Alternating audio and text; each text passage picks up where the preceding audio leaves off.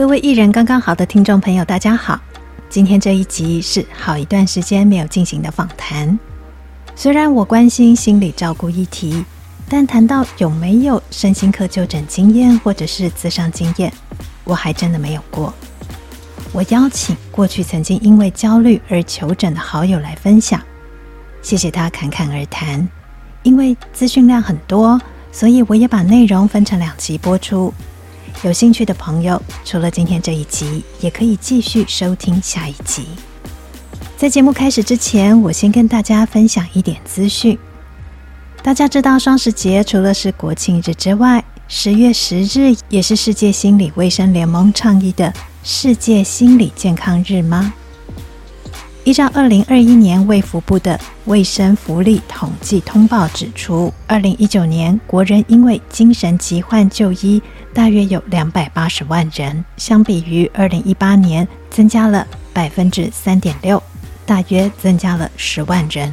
二零二零年底，全国心理机构有一百九十五家，相比于二零一九年底增加了三十七家，其中心理治疗所。有七十四家，占了百分之三十八。心理咨商所有一百二十一家，占了百分之六十二。二零二零年底，全国心理机构的心理师总共有九百二十三人，比二零一九年底增加了一百九十人。其中，临床心理师有两百二十六人，咨商心理师有六百九十七人。不管是心理机构的增加，以及心理咨商的从业人员的增加，我们也可以在另外一端可以想得到，是我们的需求增加了。这两集我邀请好友来分享他的身心科求诊经验，希望他的分享可以提供大家一些借鉴。未来在我们的生活里，如果有任何的需要，都可以不吝于向专业人员求助。我们今天的节目开始喽。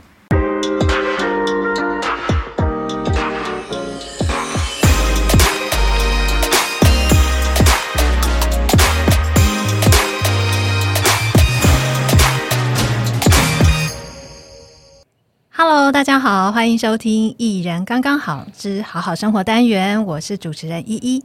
今天我的节目终于恢复了访谈，好开心哦！我马上就要请我的受访者出场，他是你我大家的好朋友，就是 Fina。Hello，大家好，我是 Fina，我要搭配掌声。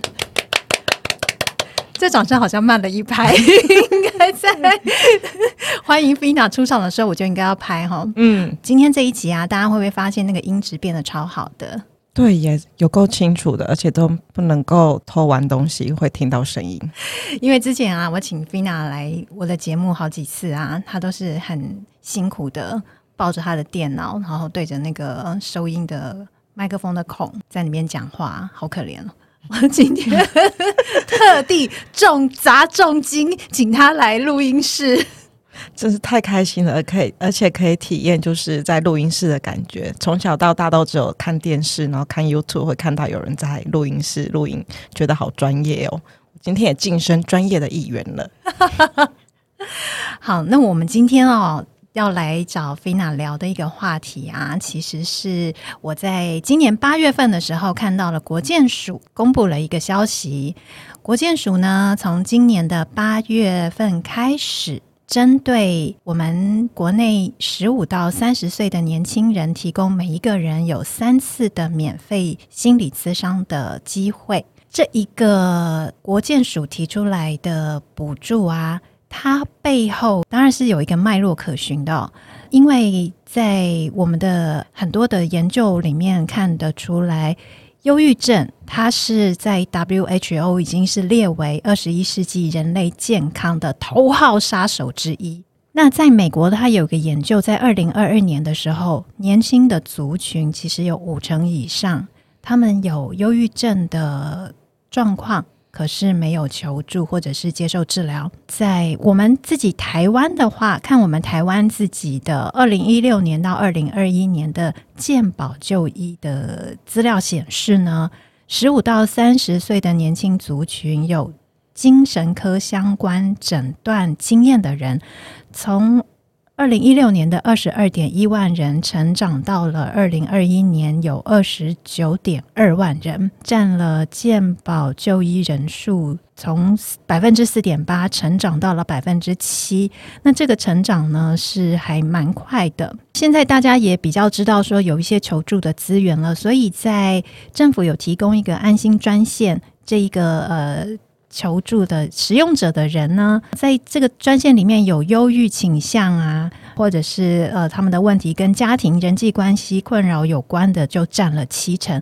所以其实我们在，因为我我的年纪啦，我应该说我也曾经年轻过嘛，就是说我们年轻的时候，因为可能还有求学，有还有一段时间是在学习的时间里面，然后也。后来进入到大社会，然后有经过一些这个适应的过程哦，很多的困扰。我相信国建署一定也是看到了很多的年轻人在这些困扰里面呢，很需要有人协助。当然不是说三十岁以上就跟这个问题说拜拜了，只是说如果我们在早期没有先把这些状况梳理好的话呢，那这样的问题不就带到我们的中老年了吗？好，那嗯，讲了半天呢、啊，我把 Fina 丢在一边了。没关系，我先去旁边喝个咖啡，待会再回来。回来，我现在就是要请 Fina 今天来分享一下，因为我知道 Fina 她在年轻的时候，嗯，年轻，我现在还是很年轻。哦，对对对，现在是很年轻。我还小的时候，对，还小的时候啊，嗯，也曾经有去身心科就诊的经验嘛，嗯，看了很久的时间。可不可以大概跟我们分享一下当初这个是一个什么样的经验呢、啊？嗯，其实起初是因为我很常头痛，然后晚上睡不好，那反反复复，可是也没有生病，也没有感冒，我就善用了谷歌大神，不停的谷歌，然后谷歌了很久之后呢，就慢慢的，他就引导出一些什么忧郁症指数测验啊等等，它有一些管道。其实，在当时那个年代。这些东西跟资讯并不是那么的通透。那总而言之呢，因为我觉得老是看医生吃止痛药，好像也不能够解决这个根源。因为我就是几乎很少睡得好。后来呢，我就先在家里附近找到了精神科诊精神科诊所去就医。大概是从那个时候开始。这个过程当中，其实我换过很多医师，也曾经去过大医院等等之类。只是后来我最后都会选择，嗯，不要离工作或者是住家太远的地方去就医。可是你那时候在发现自己睡不好的时候，你是怎么样就知道自己要去寻求这个资源的？因为很多人可能睡不好就会去，你知道有很多方法，有些人就会有些民间民间偏方吧。什么什么泡澡啦，喝个什么药草茶啦、花草茶啦，或者甚至就买一个什么，人家说什么东西好睡啊，好就是吃了就一服见效的那一些东西。嗯，类似这样的东西，事实上我也是买过。我当时很迷，就是专柜品牌的一些呃跟草有相关的。牌子就是在百货公司十几楼，一定都会一整层楼，然后有各种不同的草类品牌。然后他们都跟我说什么喝这个什么什么茯茶什么康，然后呃怎样什么 什么薰衣草，就是这一些等等之类，其实想到的方法我也都用过。然后甚至我还 Google 过说呃什么看着月亮走路，然后走到你觉得很舒服，回家会睡好。我当时还把这件事情跟我的精神科医师说，他还说如果你觉得有用，你就做，我们不排斥任何可能的方式。那你那时候都试过，可是没有效吗？没有效啊，因为后来能够真正解决这件事情，因为其实我是焦虑并发的忧郁比较多，就是有人是忧郁、躁郁、焦虑有三三大分类嘛，我是比较偏焦虑型的，所以后来就是睡前就是会吃一颗抗焦虑的药。吃完三十分钟内要赶快睡，如果你过那三十分钟不睡，你就再重新来一次，那会非常辛苦。那我会选择去看医生的原因，是因为我觉得睡眠品质不好这件事情会影响整天的工作，然后它是一个恶性循环。你一天睡不好，就两天睡不好，三天睡不好，四天睡不好，久而久之，其实嗯，我觉得也会影响情绪，然后再来是也会影响你的工作。如果说工作上又特别忙碌的话，就会比较容易暴躁。这是我后来选择去看医生的原因。那时候你是怎么样知道说是可以看医生的？嗯，其实我也不知道哎、我就是想说试试看啊，因为可能我从小就对这个世界永远保持好奇吧。反正什么草、什么茶那些符的类的，我都已经试过。说看月亮走路，我也试过。看医生有什么困难吗？而且说真的，台湾的医疗环境非常的好。也非常便宜，只是在这个求医的过程当中，嗯，你会遇到很有耐心的医生，你会遇到很敷衍你的医生。那我觉得这也很需要缘分，所以也花了一点时间跟学费去寻求比较适合自己的。因为我会问 Fina 这个问题是，是我觉得还蛮多人不知道，当自己有失眠问题，或者是开始觉得自己。呃，比较难入睡的时候，就可以去找医生了。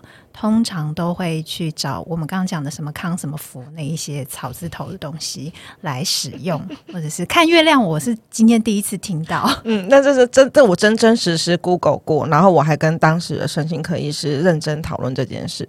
我那时候在求诊的过程当中，因为呃看了，我一直在看这方面的书，因为我觉得所有的病都应该要找到源头，治标要治本。所以呢，我只要找到新方法，我就会跟我的声音科医师讨论。然后他每次他也非常的 nice，我当时医生非常非常 nice，他也都会很善意的说给你意见。那像看月亮很荒唐，他他也没有笑我，他就会说，嗯，你可以试试看啊。如果你觉得有用，那它就是一个好方法。对，他也不会拒绝你说啊，这荒谬荒唐，不会。哎、欸，你刚才说看医生要凭缘分嘛？因为有些合适，有些不合适。对，你自己是看过多少个不同的医生呢？我应该数不清。我当时的工作在永和，永和的医师我就看过两三个。那我当时住在土城，土城同一家诊所换过三四个医师。我甚至也在台大看过。但如果就整体而言的话，就是我自己的观察，医生精神科医师分两种。但我不知道现在的医生如何，好一段时间没有去，希望没事不要再去。呃，有一种医师是他真的会很有耐心，想要听你说话。嗯，他不是像智商这样，可是他会听你说话，会问你说你最近工作好吗？有感情问题吗？跟家人住一起吗？跟家人关系好吗？等等之类，如一数过，就等于你每次去回诊，他都会把这每个关系都。了解一遍，那看你这个礼拜或这个月这个周期有没有什么情绪上的变化。那另外一种医师就是，反正你这就吃药就对，来，然后他就跟你说，好，我知道你就是就是吃那个抗忧郁，然后哦，你这就是开开那个血清素，就是很敷衍你，他希望快一点，现现在赶快离开。这种医生是在求翻桌率，是不是？对，对，而且呃，我当时会去，其实这样的医师我遇过两三个。我第一次遇到这种医生的时候，其实我非常挫折，我非常非常挫折，因为我觉得我就是觉得我有病，我病识感很强，然后你就是只想开药给我吃，你没有想要知道我怎么了。可是我非常想知道我怎么了，所以我看了很多书，就是也有点不想被医生糊弄啊。然后再来就是我觉得，嗯，情绪的东西可能你还是要向内寻求，所以我也花了很多很多的时间，不呃边求医，然后边做自我疗愈这样子。我想问一下哦，就是你每一次去看一个医生，嗯，他是需要一个疗程，你要反复回诊多少次的吗？嗯，通常啊，如果呃，根据我之前的经验观察，就是如果这医生你是第一次看，他会拿出一张纸。或者是在电脑 key 一个你的组织树状图，比如说你的上面有爸爸妈妈、祖父祖母，大概都会追溯往上前上面一代或两代，然后向下平行的关系，比如说你的兄弟姐妹，或者是你的感情状态、婚姻关系等等之类，然后再向下，然后再就是你的同事，他会画出一张图来，这是比较正规的医师第一次门诊出诊的时候会做的事。通常的话，就是第一次门诊会只开七天的药，第二次门诊。也是开七天的药，我印象中好像是要到第三次门诊才能够开到二十八天的药，那最多最多就是二十八天。所以在前面几次，因为开药的那个只有那么固定几天，所以都必须还要再去回诊。对，你就是要一直回诊，而且因为现在这些都是只是用药，也会有需要调整的情况。像前阵子我有朋友也遇到类似的问题，那他就呃上网 Google 了什么。很远的他方名医这样，我那时候就一直苦劝他说，一定要找离家近，因为刚开始用药啊，会一直调整，有可能医生开了一个抗焦虑的药给你，结果你一吃完立刻睡死。但如果他是你日常白天的那种三餐的药，上班时间睡死那还得了，就没办法上班，注意力也不集中，那可能就要再跟医生讨论说，白天调半颗，或者是换药。那如果睡前那颗药，像我自己吃的那颗药，是我只要吃半颗就可以，就三十分钟内能够去睡觉，那我吃半颗就好。但是如果我半个小时后没有立刻躺好睡在那边，我可能下一次就要吃一颗，就会再间接影响到我隔天。这种睡前的药又有分。短效跟长效，像短效的话，就很可能你十二点吃完，你四点就起来，精神炸好，很想要去公园跳国标舞之类的。但如果医生给你开了个长效，你有可能早上闹钟根本听不到声音。所以他刚开始在用药过程，他需要不断的讨论，不断的调整。也许你不到七天就要去跟医生讨论，说我吃了某一颗药，就是精神不济，在公司直接变尸体，或者是我吃完还是很快乐，可以在床上跳舞。所以刚开始一定要不断的回去跟医生讨论关于你自己用药。那我也会建议说，如果有需要，真的要找你工作附近或者是你家里附近换药很方便的地方。那我也想再问哦，因为你刚刚讲，如果碰到不合适的医生，你会换吗？当然换啦、啊。对，那你是在比方说，我第一次去，我就觉得我跟他磁场不对，我要换。对，那下一次就会换一个新的医生。对。那下一次新的医生又要再画一次树状图了吗？没办法，那就是换。那如果是同一个诊所就不需要，因为他就是调出来的病历是同一份，就不需要画这张图。像我之前做土城的时候，就同一个诊所，那间诊所应该有看过四个医生以上吧。然后后来找到了一个非常喜欢的，结果那个医生后来为了孩子搬去桃园的山上，因为他小朋友念森林小学，他就离开我了，我就很伤心。当时因为我对这间诊所的印象是非常好，而且就是我们整个在互动的过程当中也都非常的和谐，确实对我的生活有很大的注意。之后那老医师搬去桃园山上之后，换来那个医师我就非常非常的不喜欢，我就另外又在公司附近找了另外一个医师，是个女医师，讲话非常的温柔可人。那我也觉得嗯，这样可以。所以你就是去女那个另外一个女医师那边重新交代了一遍。对自己的原生家庭的状况啊，职场状况，对对对对。然后他也是一个非常温柔，然后会听你说话的人。虽然你内心也知道说他可能没有很想知道，但他会听你说。那你自己呀、啊，你自己在这一个重复回溯自己的人际关系的过程中，你自己会不会有什么不舒服啊？嗯、就是哎呦，同样问题我要再讲一遍，讨厌跺脚。会，其实会，因为你。当时你就是有情绪嘛，所以你没有办法很理性的去看待这件事情，所以你会觉得好烦。我到底要跟这世界告诉几次？就是我为了吃这个药，然后要跟一直跟不同的人交代什么？我有几个爸爸妈妈、兄弟姐妹，然后现在有男友、无男友，交往三年、交往两年半，最近感情不好，在吵架等等之类，就很烦躁。那这种会不会影响到你的？当下或是那段期间的心理状态啊，就是就觉得说啊，我又要换一个医生了，我现在又要去跟他重新的讲报告一遍我的个人的一些资料，然后这个就造成另外一种焦虑。会，因为我非常非常容易焦虑，其实我到现在都还是一个非常容易焦虑的人，只是因为我现在能够知道自己的状况，然后能够和平共处，那也能够在。察觉察到自己已经有焦虑的情况，我知道用什么方式去让自己比较安定，这样子。嗯，我刚才啊，我们先回到你原本土城的那一间诊所。嗯，你说你在那一间诊所，你大概换了三四个医生嘛，嗯、对不对？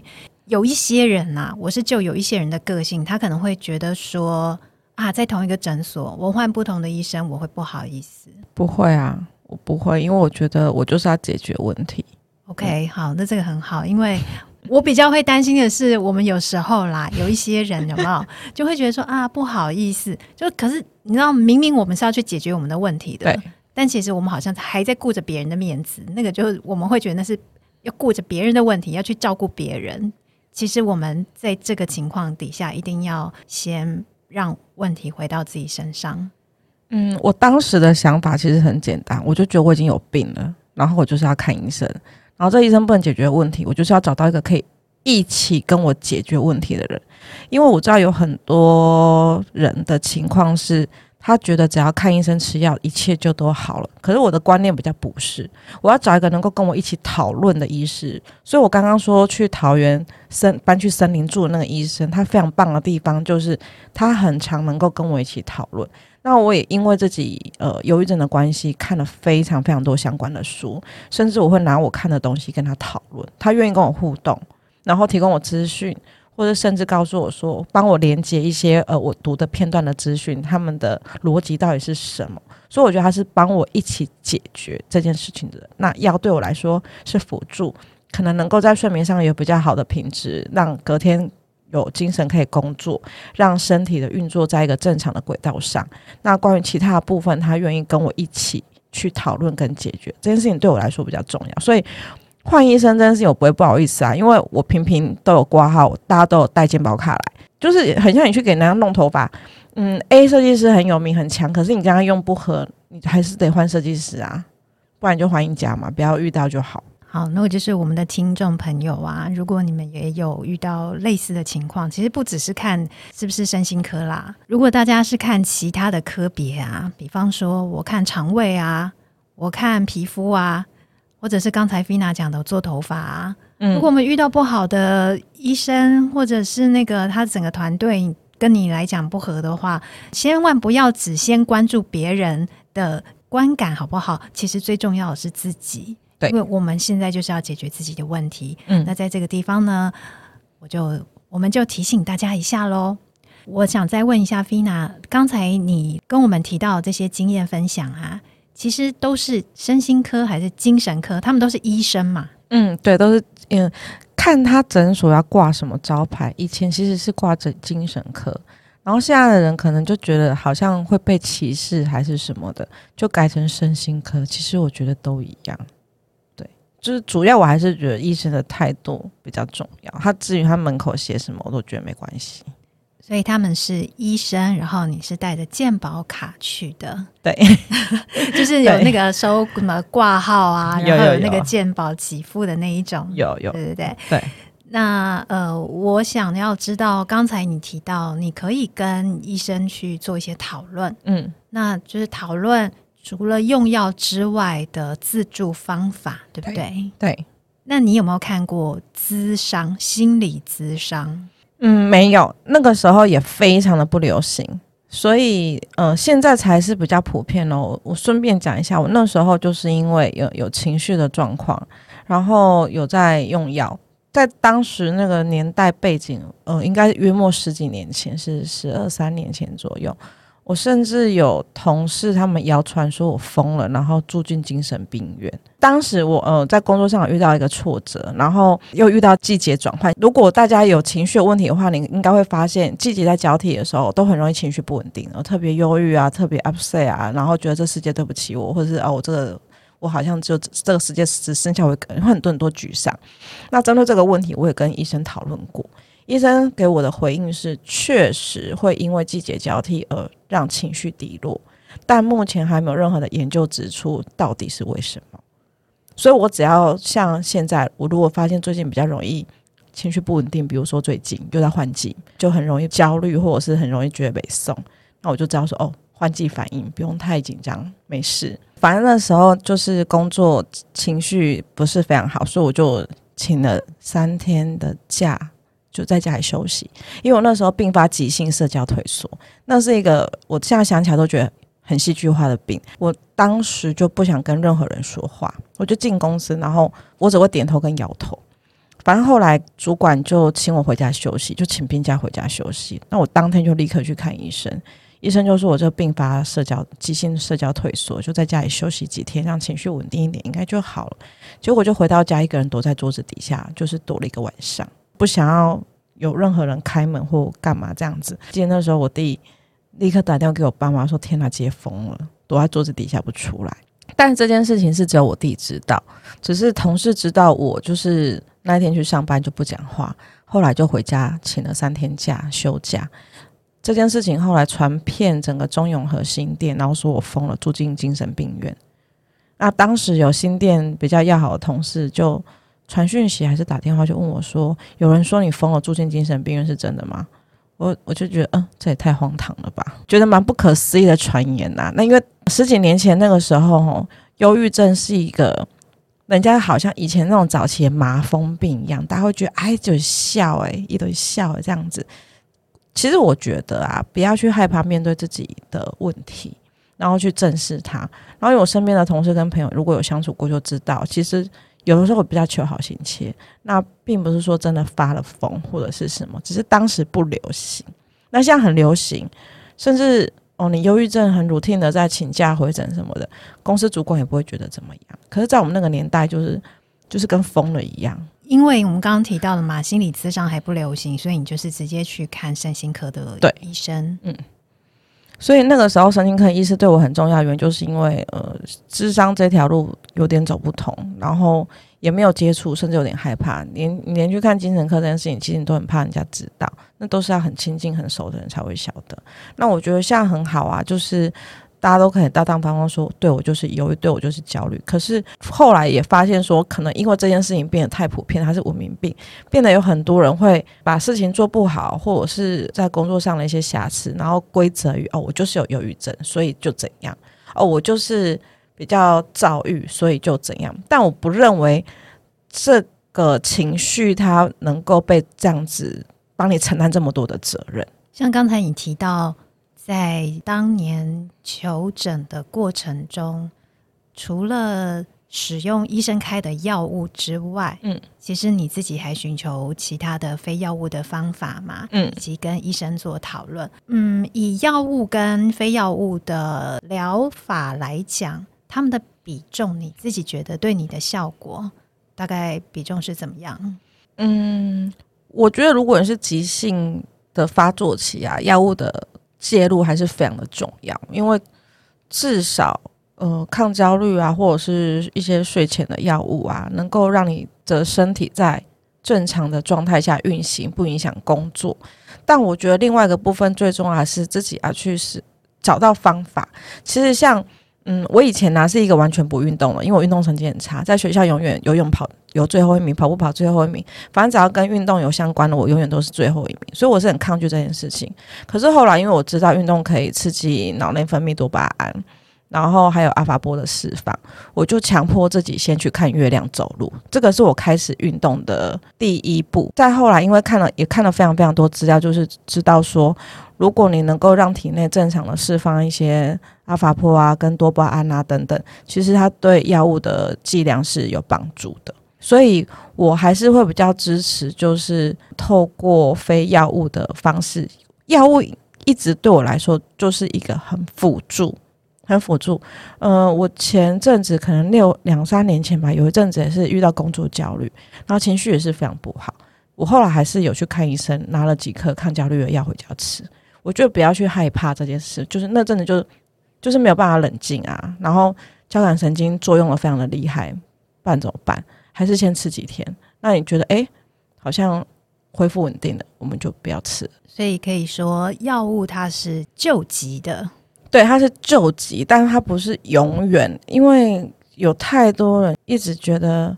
我就是忧郁症啊，所以我就是要吃药，然后我就是吃药，所以我就精神不好，我就注意力不集中，我就会很失忆，我就会健忘，它就变成另外一个循环。可是你根本没有去面对自己到底发生了什么事情，就是像我刚刚开始讲，它不应该被成为被规则的理由。其实我很常跟朋友分享，就是忧郁症啊、焦虑这种情绪的状况啊，它比较像是过敏。你会因为皮肤过敏，然后就不去上班吗？不会吧？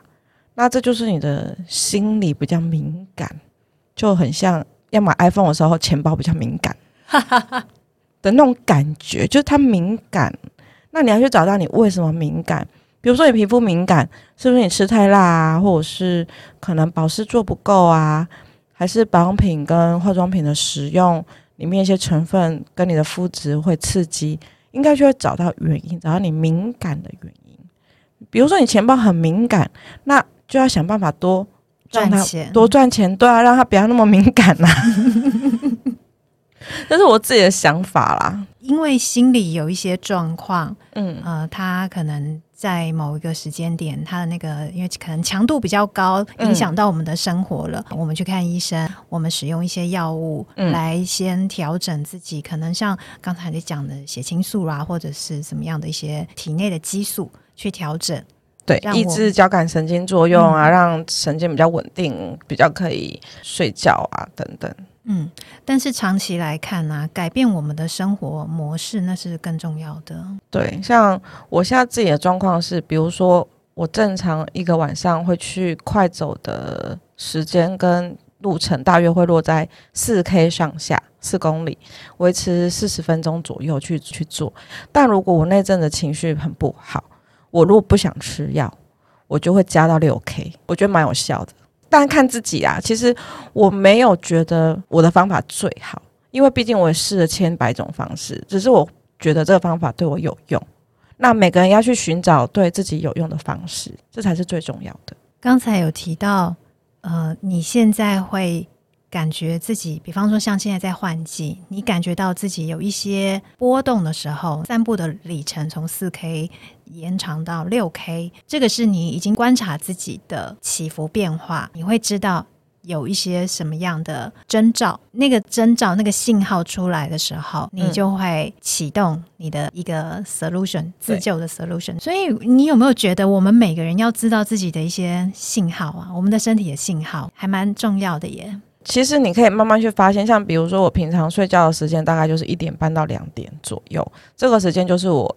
最好睡也最想睡的时间，但如果我发现我明明那天工作也蛮累的，中午也没有休息，然后我回到家可能两点多我还睡不着，只要这样子的状态超过两三天，我就会觉得它是对我来说它就是一个 sign，嗯，信号就出来了。对，就是你要去观察自己的信号，或者是可能你明明可以坐在那边看剧看个三个小时都不觉得烦躁，那你很静不下来，这可能也是一个赛。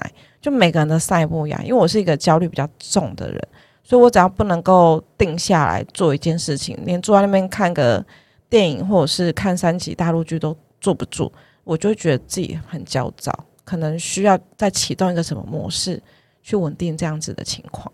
像我的话，也会有我自己生活里面的一些信号嘛。嗯，我想这个都是我们长期以来哦有去观察自己，然后累积出来的经验值。嗯，嗯，因为我们观察的时间也比较久了，就累积一些 data 比较多，对对对，数据很多。但是在嗯，我跟 Fina 我们俩的经验啦，也希望提供网友们听听看哦。你们在平常的生活里面，千万不要忽视自己的，像睡眠，还有包括像皮肤，嗯，皮肤常常反映了情绪的问题，对。对，像皮肤的一些变化，嗯，然后还有可能肠胃啦，肠胃也是一个很很重要的指标。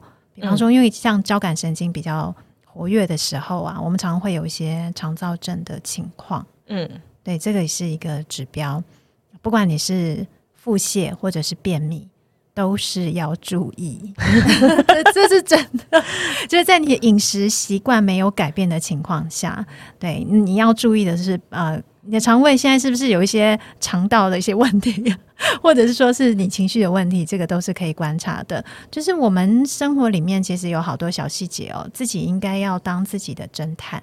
可能我的我自己的状况就是，我只是会头痛跟睡不好，听起来就好像没什么，就文明病啊，就啊困没好睡啦，都看不好困的那种感觉。可其实它对我来说就是。我的反应，每个人反应不一样。就比如说像你刚刚讲哦，可能会肠躁或什么。小时候要上台表演就会肚子痛嘛，然后表演完就全身很顺畅，就很饿。这样每个人的反应不一样，自己要不停的去观察自己不一样的地方。而且那个看到了自己的不一样以后啊，要去面对它，不要又已经看到了又跑开。那样真的很可惜，你没有去迎接你的问题，去接纳你自己的问题，去找方法。